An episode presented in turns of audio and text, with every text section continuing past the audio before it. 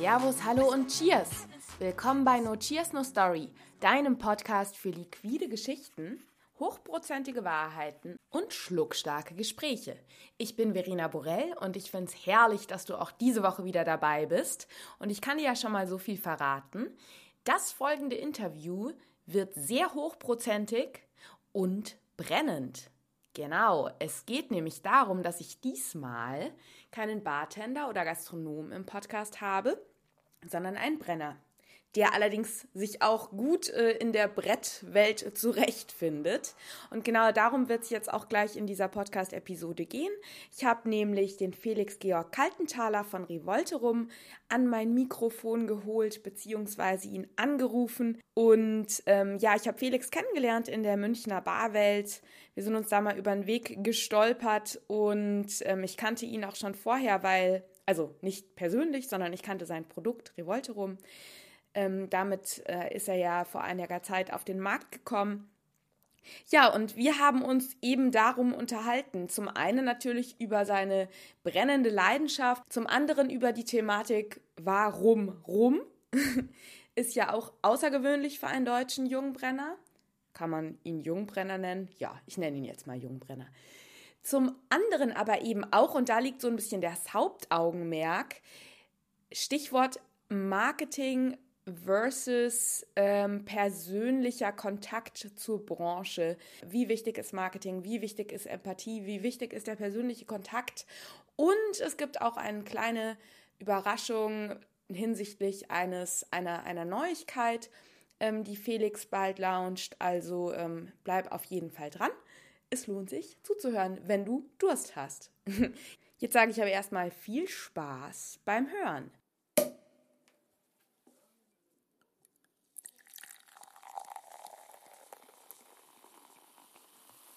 Lieber Felix, es ist super toll, dass du in deinem Heimaturlaub, äh, Querstrich Genesungsurlaub, ähm, ich dich ans Podcast-Mikrofon bekomme. Herzlich willkommen bei Notiers No Story. Ja, hallo, danke, dass ich dabei sein darf. Na klar, äh, steht ja schon länger auf dem Zettel.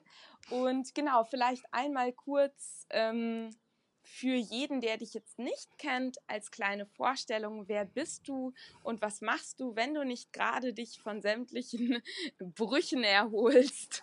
Genau, also für dich als Hörer, ich ähm, erwische den Felix tatsächlich gerade ähm, in einem Genesungsurlaub. Weil er äh, Schienen aus seinen Beinen rausbekommen hat. Und deshalb Zeit hat, mir ein Interview zu geben. Yay! ja, also ich bin, äh, ich bin Felix. Ähm, ich bin Schnapsbrenner, kann man so sagen. Ähm, du hast mich vorhin gefragt, ob ich auch so ein bisschen was erzählen kann, wie ich dazu gekommen bin. Mhm. Bei mir ist das eigentlich eine relativ äh, lustige und kurze Story. Und zwar ist das Ganze so entstanden, dass ähm, mein Opa vor langer, langer Zeit äh, ein Weingut gegründet hat das irgendwann dann so groß geworden ist, dass mein Vater eingestiegen ist, ähm, der dann so ein bisschen meinen Opa verdrängt hat. Ja, dann war meinem Opa langweilig und ähm, dann hat der nebenher angefangen, Schnaps zu brennen, weil er sich einfach ein neues Hobby gesucht hat. Was Opas so machen. Genau. Wenn ihm Fahrt ist. Genau. Und so bin ich praktisch eigentlich mit äh, einem Weingut und einer Brennerei groß geworden und, und habe das alles so ein bisschen in die ja, Wiege gelegt bekommen und äh, war schon immer da auch sehr interessiert. Ähm, fand natürlich das Thema Wein sehr, sehr spannend, aber als kleines Kind war es für mich, ähm, sag mal, diese Brennerei-Thematik war viel, viel spannender, weil du stehst einfach vor so einer, vor so einer Riesenanlage und dann wird da was reingesteckt oder reingepumpt und äh, am Schluss kommt so ein kleiner Strahl raus und den darfst du natürlich nicht probieren. Ja? Mhm. Was, was mich aber nicht davon abgehalten hat, da trotzdem mal den Finger drunter zu stecken. Das wäre meine und, nächste Frage gewesen. ja, ich glaube, du kannst da gar nicht anders, ja. ja. Ähm, Genau, und so habe ich mich dann letztendlich eigentlich für dieses Thema Brennerei entschieden und bin zu, ja, zum Schnapsbrennen gekommen und dann auch zum Thema Rum. Dafür kennt man mich ja eigentlich ganz gut. Ähm, und zwar bin ich eigentlich der Hersteller von Revolte Rum. Genau, genau. Ich habe, ich habe äh, dem Hörer das im Intro schon mal kurz ähm, kurz gesagt, wer du, wer du, von, von wo du quasi kommst. Aber nochmal ganz kurz, also zum einen stelle ich mir das natürlich sehr idyllisch vor, auf einem Weingut plus Schnapsbrennerei aufzuwachsen. Ähm, gab es, also du hast schon gesagt, dir wurde es in die Wiege gelegt. Du bist aber nochmal, glaube ich, so einen ganz klassischen Ausbildungsweg gegangen, oder? Ja, bedingt. Also ich habe ähm, halt mein Abi gemacht. Ähm, dann war eigentlich nach meinem Abi relativ schnell klar, dass ich in der Brennerei einsteigen möchte. Mhm. Und ähm, dadurch, dass ich ja wirklich mit einem groß geworden bin und da auch immer äh, viel geholfen habe, hast du natürlich halt dieses, dieses Know-how und so weiter, das ist ja schon da. Mhm. Ähm, von daher war es, ähm, die Brennerei hat dann irgendwann mein Onkel übernommen, das habe ich jetzt vorhin vergessen zu sagen. Ähm, der meinte halt, es ist vielleicht gar nicht so sinn, ja, es wäre sehr sinnvoll, wenn ich vielleicht so eine ähm, ja, betriebswirtschaftliche Ausbildung mache. Und Okay. dann habe ich ein duales äh, Studium gemacht, wo ich auch schon geguckt habe, dass ich so ein bisschen in diese Alkoholbranche reinschnuppern kann. Das habe ich bei der, der WIV gemacht. Das ist so der weltweit größte Weindirektvertrieb.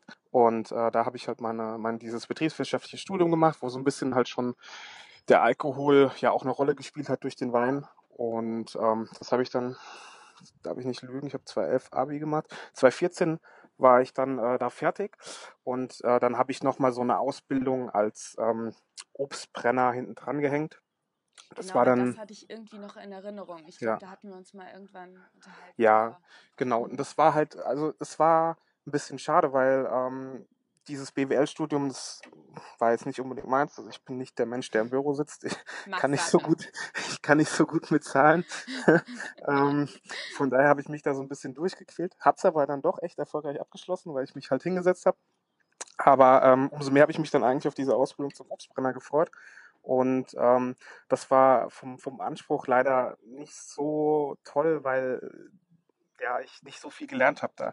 Nicht, dass ich jetzt irgendwie das, der, der Übermensch bin und äh, brutales Know-how schon hätte, sondern einfach, dass der Anspruch da nicht, nicht der, der große war. Das war ein bisschen schade, weil da hatte ich echt Lust drauf. Und ähm, aber da ist nicht so viel passiert, leider Gottes. Ja, es wäre vielleicht auch nochmal ähm, eine andere Thematik. Oh, die verschiedensten mannigfaltigen Ausbildungswege, die es dann vielleicht dann doch alle nicht gibt. Ja. Ähm, ja, aber that's another chapter. Ähm, ja, jetzt hast du schon gesagt, Obstbrenner-Ausbildung. Was hattet ihr denn gebrannt? Also was hat dein Opa gebrannt? Vor allem wahrscheinlich auch Obstbrände, oder? Ja, also wir sind, dadurch, dass wir ja aus Worms kommen, Worms liegt in Rheinhessen, ne, das ist ja das größte Weinanbaugebiet Deutschlands, haben wir halt, was diese Weinthematik angeht, sehr, sehr viel Trester. gemacht. Ja, Trester halt auf jeden Fall, ähm, Weinbrände, Traubenbrände, Geil. ähm, klar, Obstbrände natürlich auch. Das ist schon so ein bisschen, es fährt gerade ein Traktor vorbei. Ach, wie schön. Ich, ich, ich rieche quasi schon die Landluft. Stört gar nicht. Ähm, Okay. nee, genau. Obstbrände haben wir dann natürlich viele auch gemacht und, und Liköre. Das ist so das Hauptgeschäft, was, oder das, was wir hauptsächlich hergestellt haben. Oder immer warum, noch herstellen. warum rum? Weil du Ähm, bist ja jetzt mit Obstbränden aufgewachsen. Ähm, Kam es dann, also dein Onkel hat jetzt, also genau, um da jetzt nochmal reinzugehen, dein Onkel hatte ja jetzt die Brennerei übernommen, du hast jetzt da nett Ausbildung gemacht und so. Ähm, ja, es wäre ja jetzt auch möglich gewesen, dass du plötzlich sagst, ich will Zwetschgen brennen. Warum wolltest du an den Rum ran, der ja zu diesem Zeitpunkt, korrigiere mich, in Deutschland hat ja meines Wissens keiner selber rum. Also ich war nicht der Erste, ne? Ähm, es gab bestimmt schon äh, Leute, die in Deutschland rumdestilliert haben, aber es gab keinen, der das, ähm, ich sag mal, marketingmäßig halt ausgebaut hat. Also ich war um Gottes Willen nicht der Erste, das will ich nicht für mich beanspruchen, aber ich war ähm, so hingehend der Erste, dass ich wirklich eine Marke aufgebaut habe Hm. und äh, in die Gastronomie gegangen bin und da halt wirklich äh, viel Tamtam gemacht habe. Ähm, ja, und Rum ist halt eigentlich deshalb entstanden, weil ich äh, ziemlich viel rumgetrunken habe früher. Also wie das halt so auf dem Land ist, dann bist du halt abends irgendwie unterwegs und da gab's dann, äh, da haben dann die coolen Kids halt Havana Cola getrunken, dann, dann hast du das auch mal probiert. Das hat mir eigentlich relativ gut geschmeckt und das trinke ich heute auch noch äh, ab und zu ganz gerne. An dieser Stelle würde ich gerne Christian Balke grüßen. Christian weiß das auch schon. Freut er sich jedes Mal, wenn er es hört. Geil. Ähm. Ja, genau. Und ähm, über, über Havanna Cola bin ich eigentlich so in diese Rum-Thematik reingekommen, weil klar, du fängst dann natürlich an, ähm, das zu trinken, aber ich war halt schon immer so ein bisschen, auch durch meine Eltern, so ein Mensch, der halt von, von Genuss geprägt wird und der sich dann halt ähm, in so Sachen gerne reinliest und, und da auch verschiedene Sachen ausprobiert. Und dann habe ich mir damals halt eine sehr, sehr große Rumauswahl zugelegt und verschiedene Sachen probiert und bin eigentlich komplett der Thematik verfallen, weil du halt im Rum so eine extrem große Bandbreite hast, dass ähm, ja, immer wenn du denkst, du hast alles gesehen und getrunken, kommt wieder was Neues um die Ecke. Und ähm, ja, dann ist es halt so, dann, dann bin ich halt in die Brennerei gekommen und habe da fest angefangen zu arbeiten und wollte mich halt so ein bisschen selbst verwirklichen, wollte so ein bisschen mein eigenes Ding machen. Und wenn, also zu der Zeit hat mein Opa noch da gearbeitet, auch, also gearbeitet ist übertrieben, aber der war jeden Tag da, hat ein bisschen mhm. mitgebrannt und ähm, mein Onkel ist da und wenn du dann halt drei relativ starkköpfige Leute in meinem Betrieb hast, also ich bin auch so ein bisschen, hab meinen eigenen Kopf, dann ist das natürlich sehr schwer, wenn du bestehende Sachen irgendwie umstrukturieren willst oder sagen willst, ey, ihr habt das die ganze Zeit so gemacht, aber jetzt bin ich da, jetzt machen wir das so, ne? Ja. Und da habe ich dann halt gesagt, wir haben alles da an Maschinen ähm, oder an, an Anlagen, was ich brauche für die Rumherstellung. Und ähm, Melasse kriege ich bestimmt auch irgendwo her. Und so ist das Ganze dann in die Wege gekommen. Ja. Großartig, das heißt, du hast deine Lücke im, im elterlichen Betrieb gefunden, sodass dort noch immer andere Brände hergestellt werden, aber du eben mit deinem Rum so dein Ding machen kannst. Genau, also es ist nach wie vor so, dass, dass unser bestehendes Sortiment natürlich weiterläuft. Mhm. Damit verdienen wir ja auch unser, unser Geld hauptsächlich. Ähm, Revolte mache ich halt parallel dazu. Ja, also es ist, mhm. es ist halt wirklich so, dass ich fest in der Brennerei angestellt bin und in der Regel halt von, von 8 bis ich sag mal, 18 Uhr so das, das Tagesgeschäft mache und dann äh, abends und am Wochenende kümmere ich mich dann so ein bisschen um Revolte. Das ist, also das Denken, oder das haben viele gar nicht so auf dem Schirm, es ist nach wie vor mehr Hobby, als dass ich da wirklich äh, meine Brötchen mit verdienen würde. Interesting, interesting. Ja klar, weil, ähm, und jetzt kommen wir nämlich auch zu dem zweiten Punkt, den ich mir eben aufgeschrieben habe, ähm, dass du ja derjenige bist, das hast du ja eben auch schon angesprochen, der da mit sehr viel Herzblut und eben auch sehr viel ähm, positivem Aufsehen auf der Bildfläche plötzlich erschienen ist. Eine kleine Sache, bevor wir in dieses Thema Marketing und wie baue ich eine Marke auf und was steckt überhaupt hinter Revolte reingehen, würde mich jetzt doch einmal kurz interessieren. Bei Rum ist ja doch die Schwierigkeit mit der Melasse. Wie hattest du das gelöst? Weil du kannst ja jetzt nicht ähm, Zuckerrohr leider anbauen in Worms. Ähm, das war ein sehr, sehr lustiges und äh, anspruchsvolles Thema, wo man sehr, sehr ins Detail gehen kann. Ähm, long story short. genau. ähm, ich habe äh, mir einen Händler gesucht, der äh, in Deutschland Melasse vertreibt. Ähm, dazu muss man wissen, dass ja Melasse jetzt in Deutschland äh, nicht wirklich das, das Thema ist. Ja? Äh, und Melasse wird, wenn, in, wenn man es dann in Deutschland irgendwo beziehen kann oder in größeren Mengen beziehen kann, dann wird das meist als Tierfutter in, in, in ja, zur Tierzucht benutzt. Ne? Also die ganzen Kälber und so weiter werden damit gemästet. Und ähm, ja, ich mache halt rum draus. Die das anderen füttern ihre Kühe damit. genau.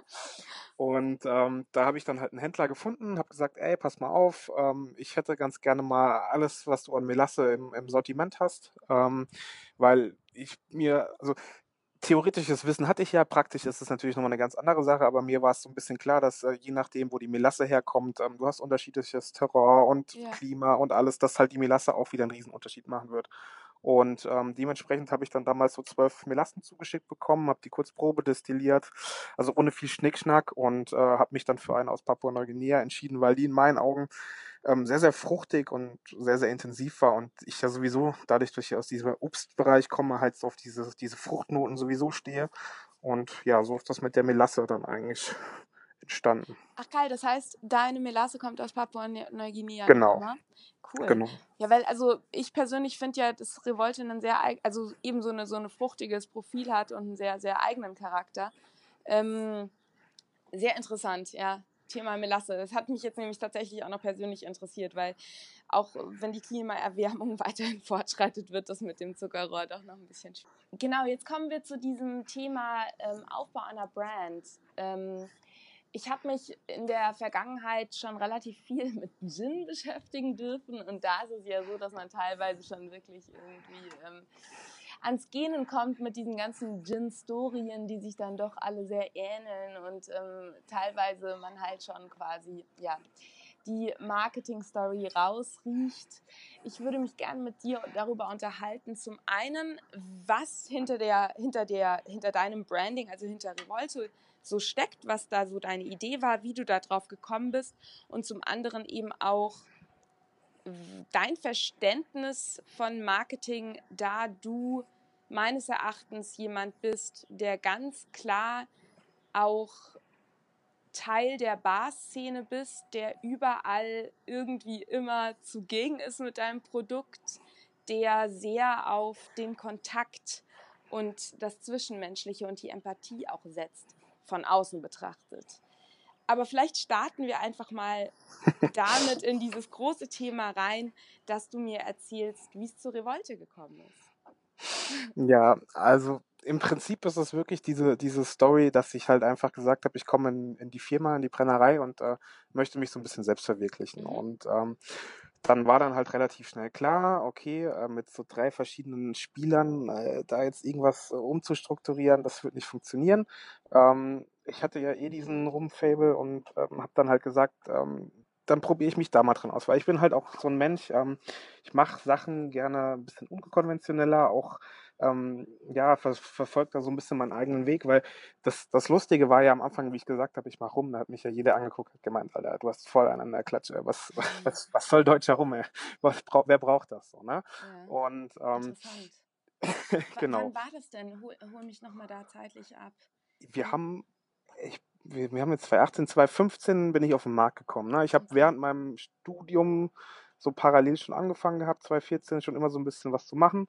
Mhm. Ähm, aber offiziell auf den Markt gekommen sind wir auf boah, August 2015 war das. Ja. Mitte August, genau. Ja. Mhm. Und ähm, ja, und so ist das halt entstanden. Und dann habe ich halt gesagt, okay, ich möchte, äh, ich mache jetzt einen Rum oder ich probiere mich mal an dieser Thematik, ja, ähm, weil dann habe ich halt doch ein bisschen länger äh, gebraucht, weil Melasse ähm, in der Theorie ganz einfach zu verarbeiten ist, aber halt in der Praxis natürlich ein Rohstoff ist, den ich überhaupt nicht gekannt habe, wo ich null Ahnung hatte, wie ich vorgehen muss, was für Hefen benutze ich und so weiter und so fort.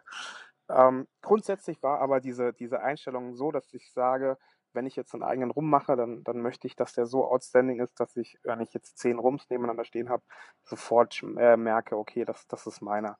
Und ähm, da kommt auch so ein bisschen diese, dieses Revolte halt, ne? weil ich bin so schon von meiner Art so ein bisschen rebellischer Typ. Ich mag dieses, dieses Regelspiel oder Regelthema nicht. Ich möchte immer so ein bisschen ausbrechen. Und ähm, so ist dann eigentlich auch letztendlich der Name zustande gekommen. Nämlich, dass ich mal dann geschaut habe, okay, wo kommt das Wort Rum denn überhaupt her? Das kommt von Rumbouillon, was auf Deutsch Aufruhr Tumult heißt.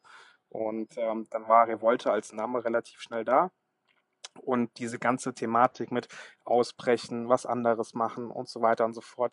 So ist diese Marke dann auch entstanden. Ne? Und so ist letztendlich auch diese, diese Flasche, die ich habe, entstanden. Weil, wenn man jetzt klassisch an Rumflaschen denkt, sind die ja meistens, das sind runde Flaschen, das ist so dieser Kolonialstil. Und ähm, für mich war relativ schnell klar, ich musste halt aus dieser ganzen Thematik, diese, wie, wie sie so momentan besteht, halt komplett rausgehen. Mhm. Ja. ja. Genau. Und dann gibt's, dann gibt's eigentlich noch, wenn wir jetzt wieder zu diesem Thema Story kommen, ähm, man braucht ja auch irgendwie was, wie man das Ganze verkauft. Ähm, Total. dann gibt es diese Story mit Martin Luther. Ähm, ich bin ja, wie gesagt, äh, ich komme aus Worms. Worms ist ja bekannt dafür, dass, dass Martin Luther seine 95 Thesen hier gegen die katholische Kirche verteidigt hat und diesen berühmten Satz gesagt hat, hier stehe ich und kann nicht anders. Jetzt ist das halt bei mir so, ich bin evangelisch und ähm, du durftest dir jedes Jahr im Religionsunterricht ähm, diese Story anhören, weil als Wormser mhm. bist du da einfach stolz drauf. So, das heißt. Ich bin in Wiesbaden aufgewachsen und selbst da hat man das im evangelischen Religionsunterricht geimpft bekommen. Ja, so und irgendwann konnte ich diese Story nicht mehr hören, aber ich fand halt diese Quintessenz, nämlich, dass sich jemand Kleines gegen was Großes aufgelehnt hat, ne, seinen eigenen Weg durch, äh, durchgezogen hat und halt sich nicht irgendwie ablenken lassen hat ähm, das fand ich schon immer halt sehr, sehr inspirierend und das habe ich auch so ein bisschen auf mich übertragen. Und dadurch, und das, dadurch ist irgendwie Martin Luther auch so ein bisschen Teil von Revolte, auch wenn ich jetzt nicht gläubig oder so bin, aber es geht einfach darum, seinen, seinen eigenen Weg zu verfolgen, sein eigenes Ziel nicht aus den, aus den Augen zu verlieren. Ja, sich eben auch nicht dann gegen ähm, Stimmen, die dann vielleicht sagen, warum machst du einen Rum? Oder ähm, gegen genau. herkömmliche Vorstellungen, so rum aus Deutschland geht nicht, weil wir sind kein, wir haben keine Melasse und so weiter. Also du bist da schon so ein bisschen für deine Idee losgegangen und hast dann eben nach Mitteln und Wegen gesucht und diese dann nämlich auch gefunden. Das ist ja immer, finde ich, das Interessante in dem Moment, wo man irgendwie Bock drauf hat, dann kommen die Dinge auch zu einem. Und ähm, finde ich ganz cool, dass du auch eben erzählst, dass in der Theorie alles immer so schön ähm, klar ist, aber es dann wahrscheinlich war das dann auch mit den Hefen und so einfach Try and Error, oder? Also ja, also das, das war halt, das ist das, das Riesenthema gewesen bei mir. Ähm, weil, wie gesagt, na, deutscher Rum und alle so, ja, ähm, kompletter Quatsch, wir brauchen keinen Rum aus Deutschland und warum. Wie bist du damit umgegangen? Also, ähm naja, mich hat es nicht gejuckt am Ende vom Tag. Ich habe gesagt, mhm. ich, das, ich trinke gerne rum. Es war ja für mich am Anfang tatsächlich auch nicht wirklich das, der Plan dahinter, das, das Ganze als Marke aufzubauen, mhm. sondern ich habe ähm, hab das für mich gemacht, weil es mich einfach interessiert hat und ähm, gesagt habe, ja, ich trinke gerne rum. Ähm, ich bin irgendwie Obstbrenner, ja, ähm, oder Schnatzbrenner. Ähm, das sollte doch irgendwie machbar sein, ne? Und dann habe ich halt aber für mich gesagt, dann sollte alles, was ich irgendwie in diesen Rum reinstecke, äh, stecke, sollte so, also beziehungsweise so viel wie möglich sollte ich halt selbst machen, ne? Weil, wie gesagt, deutscher Rum ist ein schweres Thema. Okay, Melasse oder Zuckerrohr lässt sich in Deutschland nicht anbauen, aber alles andere sollte ich halt selbst machen, dass ich von mir sagen kann, ey, pass auf, Ausgangsmaterial kommt nicht aus Deutschland, aber de facto ist es ein Rum, der hier in Deutschland hergestellt wird.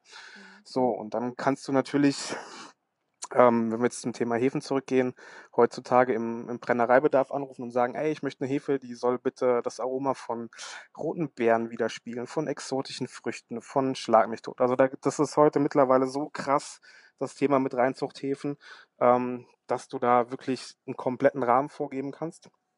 Und in dem Zusammenhang habe ich mich mit meinem Vater zusammengetan, der ja das Weingut betreibt und der vergärt halt seine Weine spontan.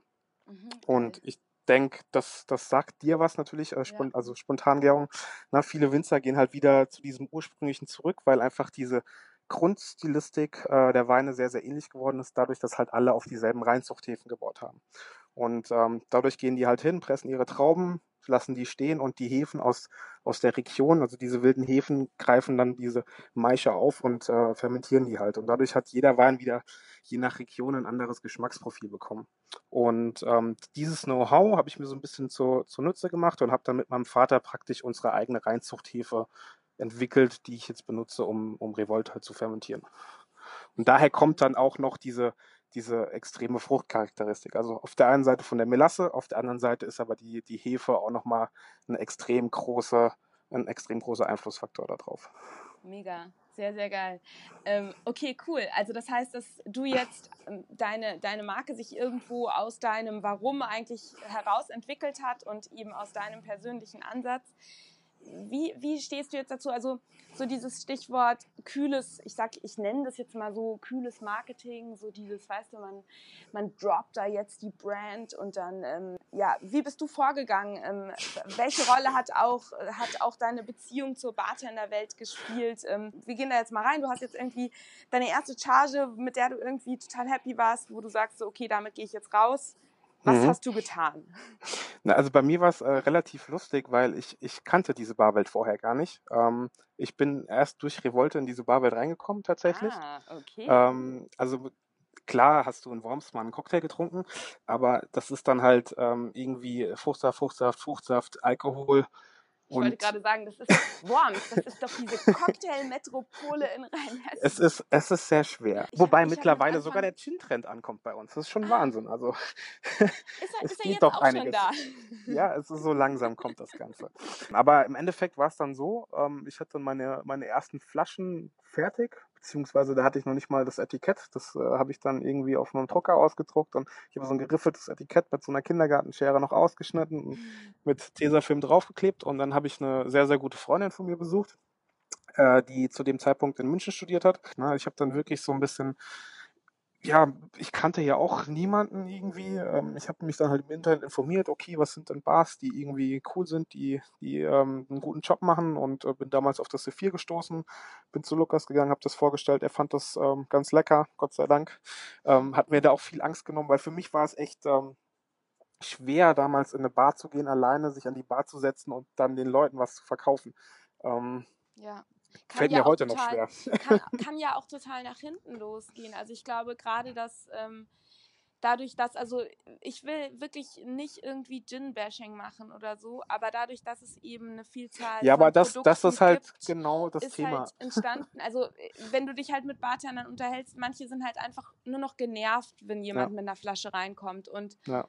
ich könnte mir vorstellen, dass du dann, dann natürlich in dem Moment, wo du sagst, hey, Moment, äh, die Flasche, die ich in der Hand habe, das ist aber rum.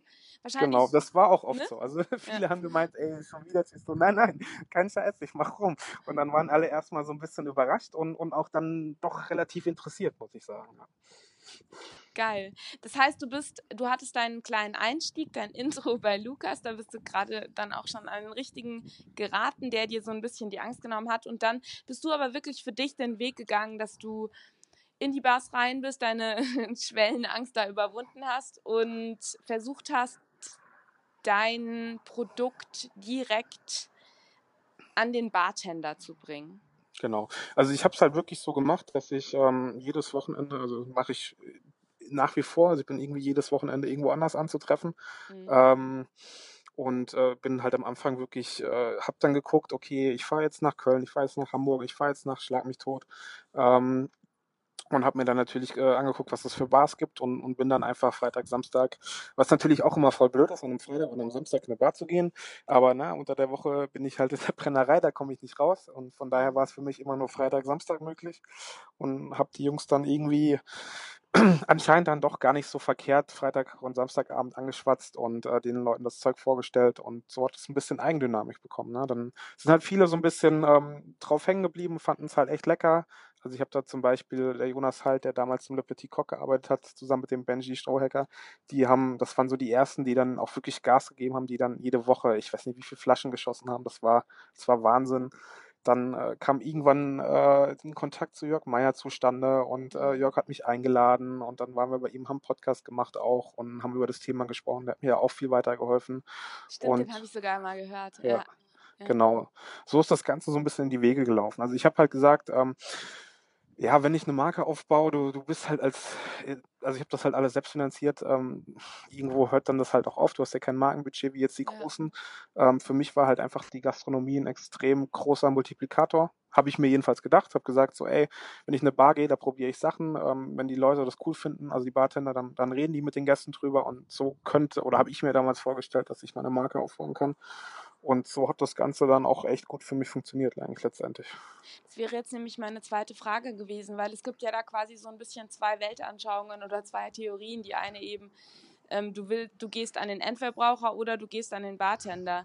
Ähm, mhm. Du bist da ganz klar die Bartenderschiene. Aber das, das ist auch so ein bisschen äh, bedingt dadurch, dass ich, äh, was ich für eine Preisstruktur äh, habe. Ne? Ja. ja. Ja, also erstens mal, dass ich kein Budget habe und zweitens halt, dass ich einfach einen weißen Rum für 30 Euro verkaufe. Und ja. ähm, das ist halt leider so ein bisschen das, was der Durchschnittsdeutsche oder der, Durchschnittstrinker nicht versteht. Ähm, die Leute geben 35 Euro, 40 Euro für einen Gin aus, der ähm, also wenn man sich ein bisschen Gedanken über die Herstellung macht, dann ähm, musst du da als, als fachkundiger Mensch kannst du eigentlich nur den Kopf schütteln, weil ja. ähm, okay, du kaufst Neutralalkohol ein, du kaufst dir irgendwelche Botanicals ein, mazerierst das kurz, destillierst das ab und äh, innerhalb von drei Tagen kannst du es verkaufen.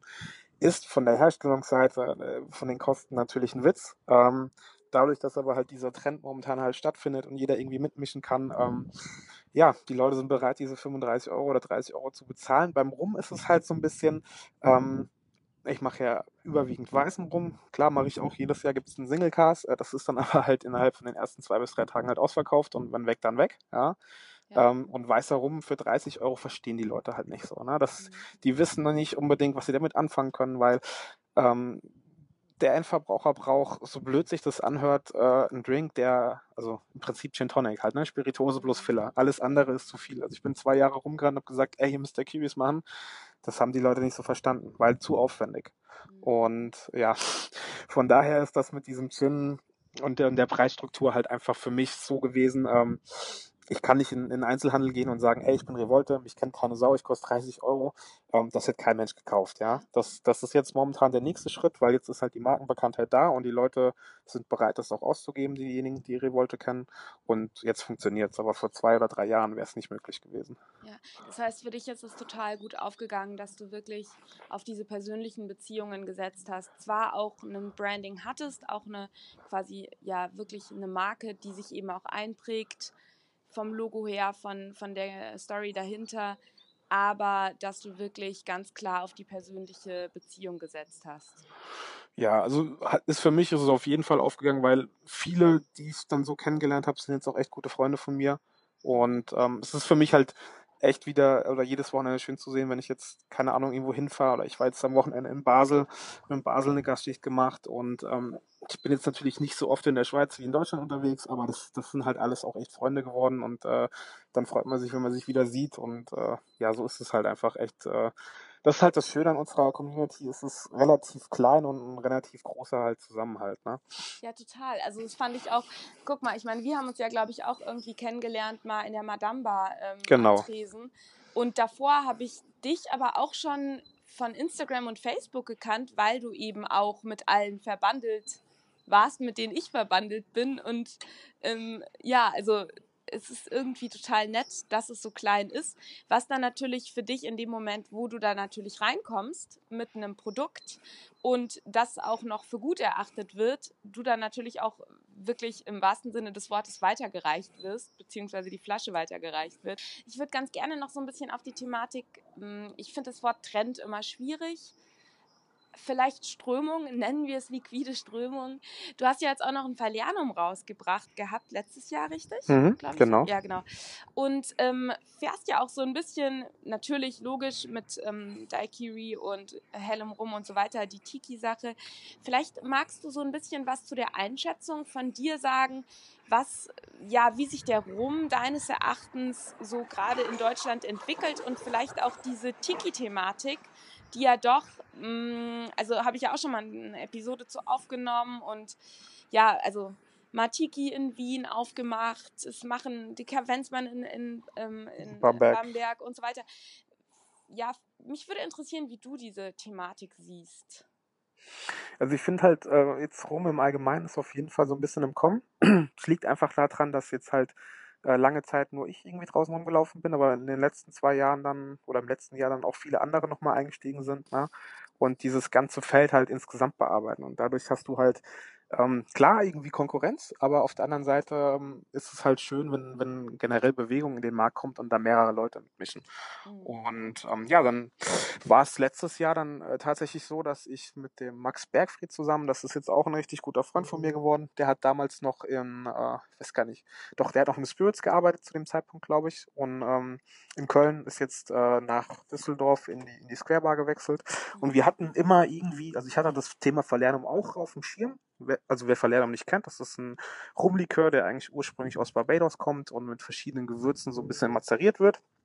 Und ja, einfach eine, eine Cocktailzutat ist äh, überwiegend natürlich für, für so Tiki-Cocktails. Oder wenn man jetzt mal einen ganz klassischen Drink äh, denkt, dann ist es der Corn and Oil, also Barbados Rum plus Falernum plus bisschen Zucker, so ein Twist auf ein Old Fashioned. Mhm. Genau, und dann ähm, hatte ich irgendwie Falernum sowieso auf dem Schirm und dann hat mich irgendwann der Max halt angesprochen, ey, Verlernung in Deutschland schwer, gibt es nicht so viele. Und die Qualität, kann man natürlich drüber streiten, ähm, war auch nicht so gegeben. Äh, und dann haben wir uns zusammengesetzt und haben dann eigentlich relativ schnell für uns, äh, ja, oder uns relativ schnell überlegt, dass wir das Ganze eigentlich sehr, sehr spannend finden und auch sehr, sehr gerne mal angehen würden. Also wir haben keinen, keine klassischen äh, Verlernung gemacht mit, mit äh, 100% klassischen Zutaten, was ja auch wieder so ein bisschen das Thema Revolte dann widerspiegelt, mhm. ähm, sondern wir haben das Ganze so ein bisschen modernisiert und wollten eigentlich so, wenn man mit deutschen Zutaten arbeiten. Also wir haben jetzt zum Beispiel drin äh, Ingwer, Piment, Zimt, Zitronenverbene, Cranberries und dann kommt das Thema, was jetzt nicht mehr deutsch ist, äh, nämlich Pandan. Und ähm, ja, damit haben wir halt so ein bisschen, also wir haben zum Beispiel, klassisch ist es äh, im Verlernum eine Limette, die drin ist. Limetten wachsen jetzt nicht in Deutschland. Wir haben dann mit Zitronenverbene gearbeitet. Wir wollten Mandeln äh, ein bisschen substituieren und äh, haben da lange, lange Zeit gesucht. Und irgendwann kam dann der Max mit Pandan um die Ecke, was jetzt auch kein deutsches äh, Gewürz ist. Ja. Was ist das denn? Pandan ist ein asiatisches Reisblatt, glaube ich. Ja, okay. Reisblatt. Und es ist aromatisch halt der absolute Wahnsinn. Also du hast so ein bisschen, für mich ist es so leicht nussig, gelbe Banane und, und wenn es ein bisschen länger steht, geht es so ein bisschen in diese Reisaromatik äh, über. Extrem vielschichtig und ähm, da wird mittlerweile in vielen Bars auch echt gerne mitgearbeitet. Ähm, genau, und das haben wir halt so ein bisschen, weil halt dieses, die, ähm, ja, dieses nussige und gelbe Banane mich immer so ein bisschen an, an diese Mandel äh, erinnert hat, haben wir das halt mit den Mandeln substituiert mhm. und haben praktisch gesehen so versucht, einen deutschen Verlernung zu kreieren mit deutschen Zutaten und haben dann aber dann doch Pandan reingepackt, weil es einfach geil war und äh, haben dann letztendlich so unseren, unseren Verlernum entwickelt, genau. Geil. Und damit, genau, damit seid ihr ja auch gleich auf die Tiki-Schiene dann gegangen. Genau, damit sind wir dann natürlich auch gleich auf diese Tiki-Schiene gegangen. Ähm, zum einen, weil wir beide unfassbar gerne ähm, ja dieses Thema Tiki mögen, ja, mhm. ähm, weil es halt einfach dieses komplett ungezwungene ist. Ne? Tiki ist einfach so ein bisschen Flucht aus dem Alltag. Es ist äh, nichts muss, alles kann. Ähm, Eskapismus.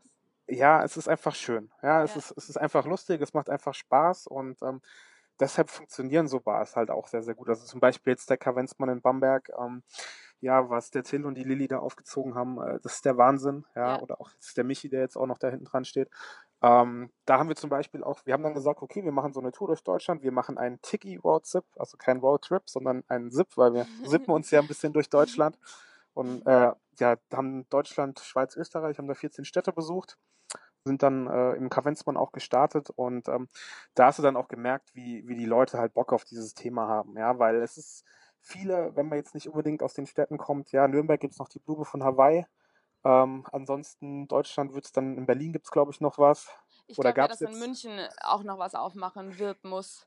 Also, ja, also ja. das Thema ist halt einfach, wenn man sich jetzt den Kavenzmann anschaut, dann äh, merkt man einfach, die Leute haben Bock auf dieses Thema. Ja. Ja. Ähm, also kann man schon so ein bisschen von Trend oder wie auch immer man das bezeichnen will, sprechen. Ja. Also sagen wir es mal so, innerhalb dieser Barblase, in der wir uns bewegen, war es schon so, dass du in jetzt auch nicht nur, also in ganz Deutschland, aber eben auch Schweiz, ähm, Österreich schon das Gefühl hast, dass ihr jetzt mit eurem Verlernum auf offene Gläser und offene Kehlen stoßt und auch das Tiki-Thema irgendwo Durst Auf jeden Fall. erweckt. Auf Okay. jeden Fall. Ja, cool. Ja, also ich fand's, ich fand's zum Beispiel sehr, sehr lustig, weil wir haben ja den Verlernum eigentlich für die Gastro gemacht. Also ich bin nicht Mhm. davon ausgegangen, dass der Endverbraucher auf Verlernum abfährt. Viele ja lustigerweise- ist. Nee, ne? nee, nee. Ja. Wir haben uns auch lange, lange überlegt, wie wir das Ding nennen wollen. Dann haben wir ja immer irgendwelche Fantasienamen gehabt. Und dann haben wir gemerkt, okay, wir müssen das Verlernum nennen, sonst äh, ist das alles viel zu kompliziert. Ja. Ähm, aber ich muss halt echt sagen, der Endverbraucher findet es halt einfach sehr, sehr cool. Ja, also, weil Verlernum ist halt auch, auch wieder, wenn man zu einem anderen Trend übergehen, so dieses Low ABV halt, ne? Mhm. Wir haben ähm, zwar mit 24 Prozent, glaube ich, den, den alkoholischsten Verlernum auf dem Markt, weil wir halt auch auf Alkohol stehen und Alkohol einfach Geschmacksträger ist. Ähm, das war uns wichtig. Ähm, aber selbst diese 24 Prozent, ähm, wir hatten zwei, drei Drinks auf der Karte immer, die halt ein bisschen leichter waren und da kannst du halt auch mal drei, vier trinken, ohne dass du es halt merkst. Und ähm, das ist halt beim Endverbraucher momentan ja auch ein Riesenthema und das funktioniert echt gut. das natürlich, das Low ABV habe ich jetzt noch gar nicht äh, mitbedacht bei Verlernum. Ja. Ja, das stimmt. Ähm, ja, wunderbar. Ich, ich überlege gerade, wir haben uns gerade schon so schön über Marketing, zwischenmenschliche Beziehungen, ähm, Revoltieren, Rum, Tiki unterhalten. Ähm, gibt es vielleicht, wenn deine Schienen dann mal alle wieder aus deinen Beinen raus sind und du vom Heimaturlaub aus Worms zurück, gibt es irgendwas Neues oder was hast du jetzt so für den Sommer geplant?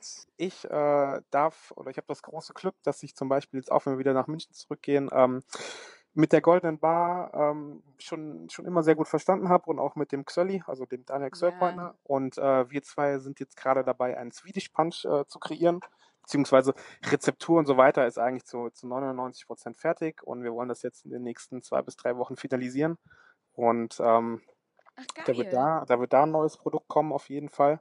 Ach, schön. Also ihr macht zusammen einen Drink in der goldenen Bar, den man. Nee, also kein Drink, sondern Swedish Punch ist, ähm, Ach ja, so. halt, das ist, äh, ist auch wieder ein fertiges Produkt, was du dann auch wieder für, für Cocktails benutzen kannst. Genau. Ach krass, guck mal, das kenne ich gar nicht.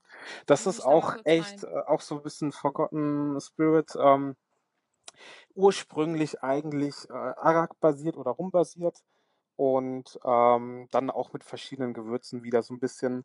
Also wir haben sehr, sehr viel mit Tee gearbeitet und dann auch so ein bisschen diese klassischen Gewürze vom Verlernung. Also es gibt keine, außer ich, ich laber jetzt to totalen Quatsch, ähm, es gibt keine wirkliche feste Rezeptur, was alles reingehört. Ähm, Mega gibt auch wirklich kaum Produkte auf dem Markt. Also wir haben äh, Swedish Punch nennt sich ja, das. ich, lust, lustige Story. Der, der Xölli hat äh, auf dem BCB letztes Jahr bei mir halt am, am Stand äh, einen Drink gemacht. Also ich hatte acht Mhm. Gastbartender da. Und er hat unter anderem halt so, ein- so einen Drink gemacht, wo halt ein Swedish Punch auf Basis von meinem Overproof drin war. Mhm. So. Das habe ich dann aber schon irgendwie zwei, drei Wochen vorher in München bei ihm in der Bar probiert und habe gemeint, Digga, das Zeug ist der Wahnsinn, nee, wir müssen das abfüllen. Und ähm, so ist das halt das ganze Thema entstanden und ja, jetzt sind wir, sind wir bald so weit, dass es in die Flasche kommt. Oh, wie mega, das freue ich mich gerade total. Vor allem mit dem Xelli zusammen. Das Lustige Genau. ist ja, der wohnt ja nur eine Straße weiter als ich. Also so, it's the Okay. neighborhood. Ähm, in guter Gesellschaft. Ja. Ja, geil. Ähm, halt mich da mal unbedingt auf dem Laufenden, wann ihr dann mit dem Ding rausgeht, beziehungsweise wenn ihr jetzt vielleicht launcht es ja irgendwie oder so.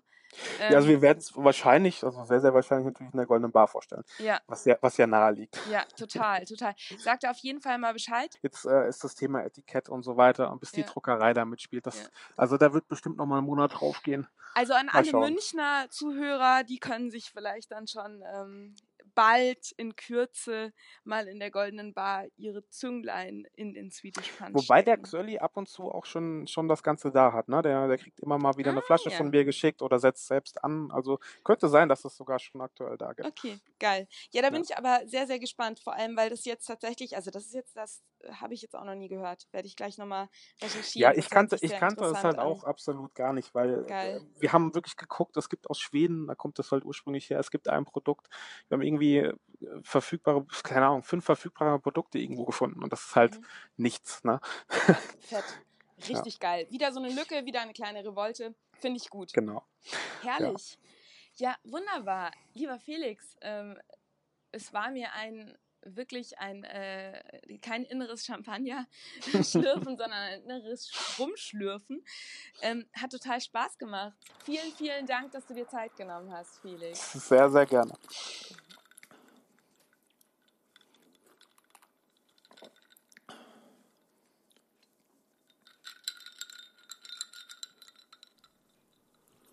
So, jetzt weißt du alles rund um Rum, Falernum, Tiki, Brennen, Marketing, äh, Gin-Fantastereien und Ru- Rummachereien. Ja, ich hoffe, dir hat das Interview gefallen. Ich fand es total klasse, mit Felix zu quatschen. Er macht immer Spaß und ich bin auch total happy, dass er jetzt diese außergewöhnliche neue Spirituose launcht und das jetzt hier noch enthüllt hat. Allen Münchnern sei geraten, zum Xölli in die Goldene Bar zu, zu, zu, zu sneaken und sich da vielleicht schon ein Schlückchen verkosten zu können. Auf jeden Fall hat es mir sehr viel Spaß gemacht, mit Felix zu quatschen und ich hoffe natürlich, dass du jetzt auch was mitnehmen konntest für dich, sei es, wenn du selber Brenner bist oder eben dich auch in der Barwelt aufhältst, Bartender bist, Connoisseur bist. Ich denke, da war für jeden was dabei. Wenn dir die Folge gefallen hat, freue ich mich natürlich, wenn du sie teilst mit Freunden, Feinden, Brettkollegen, ähm, Trinkkameraden und so weiter und so fort. Wenn es dir sehr gut gefallen hat, freue ich mich auch, wenn du mir eine positive Bewertung auf iTunes hinterlässt. Ich sage das jedes Mal, weil es tatsächlich wichtig ist, damit dieser Podcast von mehr Leuten gefunden, gehört wird und sich das Wissen eben in der Branche ausweiten kann und darüber hinaus immer neue ja, für neue Inspiration bei mannigfaltigen Zuhörern sorgt. Das soll so ein bisschen das Ziel dieser, dieses Podcasts sein. Die Bewertung geht rucki zucki, da gehst du einfach auf iTunes bei Rezensionen, klickst die fünf Sterne, hinterlässt mir vielleicht noch einen kleinen Satz und das war's dann auch schon. Ansonsten kannst du dich natürlich auch sehr gerne mit mir auf Social Media verbinden, Facebook, Instagram oder bei meinem Blog vorbeischauen. Alle Informationen und auch den ähm, Link zu dem Blogartikel, der zu dieser Podcast-Episode erscheint, findest du wie immer in den Show Notes unterhalb des, äh, der Episode. Einfach ein bisschen runterscrollen, klicken und sofort bist du wo du sein willst. da findest du dann auch noch den Link zu Felix Revolterum und zu seiner Instagram-Page. Ja, genau, da bleibt mir jetzt eigentlich gar nicht mehr viel zu sagen. Ich hoffe, du hast jetzt eine tolle Woche. Entdecke den kleinen Revoluzer in dir, mach einfach mal was anders, als du es sonst machst. Genau, Task of the Week. Ja, ich äh, denke, wir werden uns nächste Woche wieder hören. Ich hoffe, du bist wieder dabei. Ich werde hier sein mit einer neuen Episode. Und ich wünsche dir jetzt erstmal eine großartige Woche. Stay thirsty und cheers!